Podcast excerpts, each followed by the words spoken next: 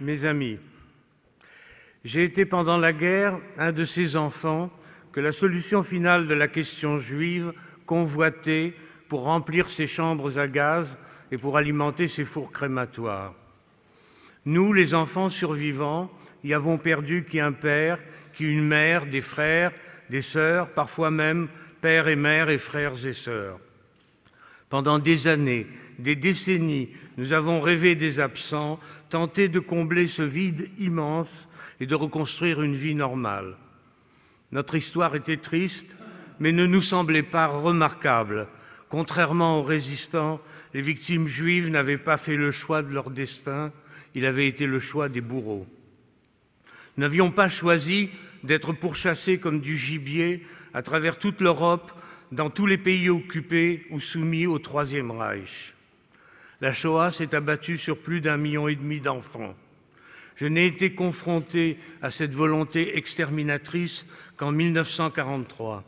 Cette confrontation aurait pu se passer en août 1942, quand le gouvernement de Vichy avait organisé une gigantesque rafle de juifs étrangers en zone libre où notre famille s'était réfugiée à Nice.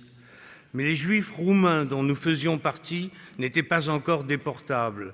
Ils ne le furent que trois semaines plus tard, mais en zone occupée, et je n'eus pas à craindre une arrestation par la police française. Ce fut ma chance par rapport à la France, car la très grande majorité des enfants juifs dont les familles furent arrêtées n'ont vu que des uniformes français faire irruption dans leur domicile pour y saccager leur vie. Je suis de ceux privilégiés qui n'ont eu à affronter que la Gestapo et les uniformes allemands. Et c'est sans doute ce qui m'a permis plus tard d'entreprendre ce que j'ai pu accomplir sans cette blessure si douloureuse causée par la France et si difficile à cicatriser, même si le baume des discours au Vélodrome d'hiver de deux présidents de la République, Jacques Chirac, ce jour-là, la France accomplissait l'irréparable et François Hollande, ce crime a été commis en France par la France, même si ce baume s'est révélé efficace. À Nice, nous avons connu une, période exceptionnellement paisible entre novembre 1942 et septembre 1943, celle de l'occupation italienne, pendant laquelle militaires et diplomates italiens ont empêché Mussolini de livrer les Juifs de leur zone d'occupation, soit à la police de Vichy, soit aux Allemands.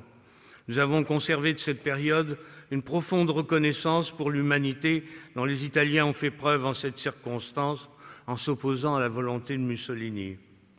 Quand les Allemands ont envahi la zone italienne, les rafles les plus brutales de l'Europe de l'Ouest ont eu lieu à Nice, où les Allemands bloquaient les rues, contrôlaient les identités, déshabillaient les hommes suspectés d'être juifs, encerclaient les pâtés d'immeubles la nuit, inspectaient les appartements.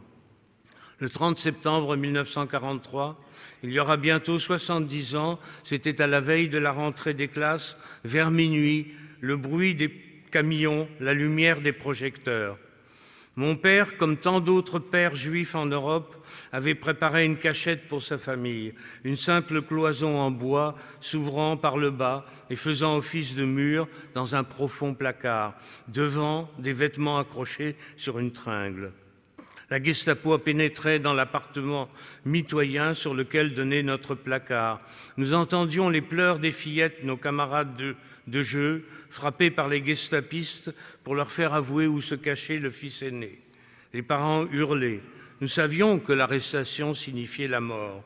Notre père nous avait dit quelques jours plus tôt, à ma sœur de 11 ans et à moi qui venais d'avoir 8 ans, si nous sommes arrêtés, je survivrai parce que je suis fort, mais vous, vous mourrez. Nous savions que nous devions être silencieux et ne pas bouger. Quand les Allemands ont sonné, mon père a ouvert et immédiatement ils ont demandé Où est votre femme et vos enfants? Mon père a répondu que nous étions partis à la campagne parce que l'appartement venait d'être désinfecté. Ils n'ont pas insisté et se sont mis à fouiller l'appartement. Nous avons entendu la porte du placard s'ouvrir, les vêtements glisser sur la tringle, et par miracle, l'Allemand n'a pas touché la cloison de bois et ne s'est pas rendu compte que ce n'était pas un mur. Nous savions que nous venions d'échapper à la mort. Et pendant plusieurs mois, nous avons rusé avec cette mort dans Nice, où se succédaient les rafles et où nous errions d'hôtel en meublé en pension de famille, jusqu'à ce que ma mère décide courageusement de revenir dans notre appartement, où elle accueillerait les Allemands en cas de rafle et où nous irions, ma sœur et moi, nous réfugier dans la cachette. En février 1944, nous réussîmes à fuir en Haute-Loire, où nous ne connûmes aucune menace jusqu'à la libération. Cette nuit de la rafle est restée dans toute ma vie, comme pour tous les enfants juifs qui ont connu des rafles et perdu des êtres chers, une référence qui a forgé mon identité juive. Je n'en ai ni par la religion ni par la culture. Mon identité juive, c'est la Shoah en arrière-plan et un indéfectible attachement à l'État juif, à l'État d'Israël. Je partage cette identité spécifique avec beaucoup des fils et filles des déportés juifs de France qui se sont regroupés autour de moi et de Béate, mon épouse, qui n'est pas juive et qui a toujours mené son action en tant qu'Allemande, soucieuse de réhabiliter son peuple par des actes justes et difficiles. Nous avons fait juger et condamner les criminels allemands qui ont organisé la solution finale en France, ainsi que leurs complices français. Nous avons mis en lumière le rôle du gouvernement de Vichy, complice actif des Allemands dans la persécution, l'arrestation et la livraison des Juifs pour la déportation.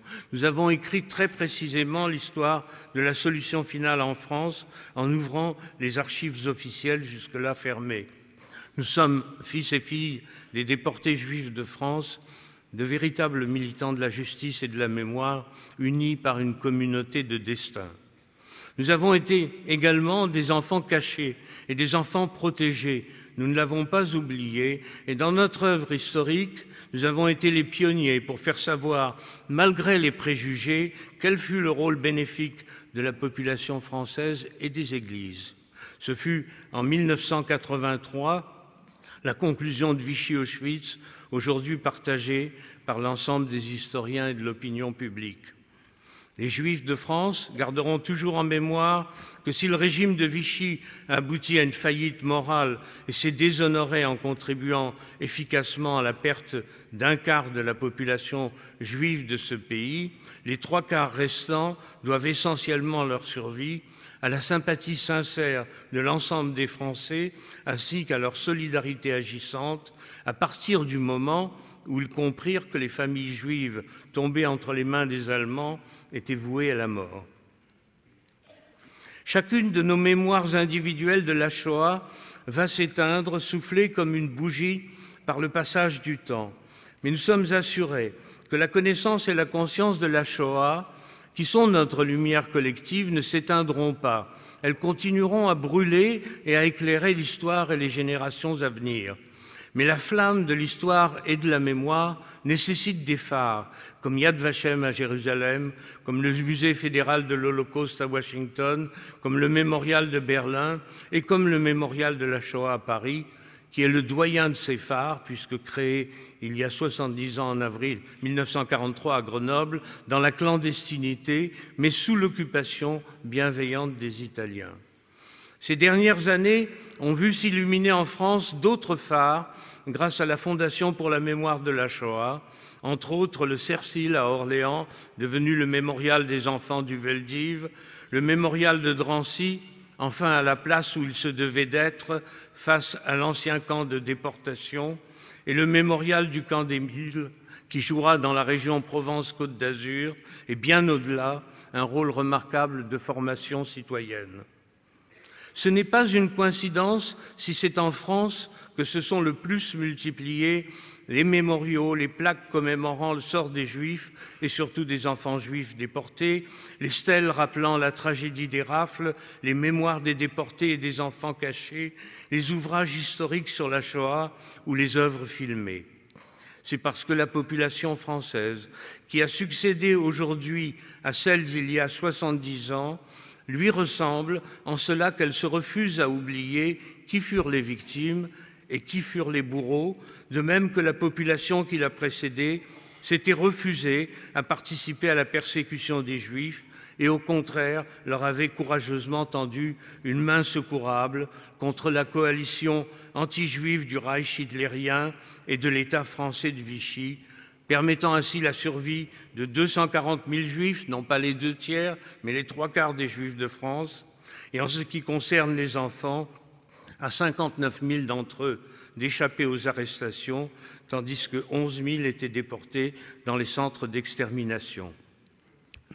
Le dernier des survivants de la Shoah en France sera l'un de ces 59 000 enfants, préservés certes par la volonté de leurs parents et des organisations juives qui luttaient pour les sauver, mais aussi et surtout par un environnement humain ayant généralement intégré dans son comportement les valeurs morales du christianisme et de la République.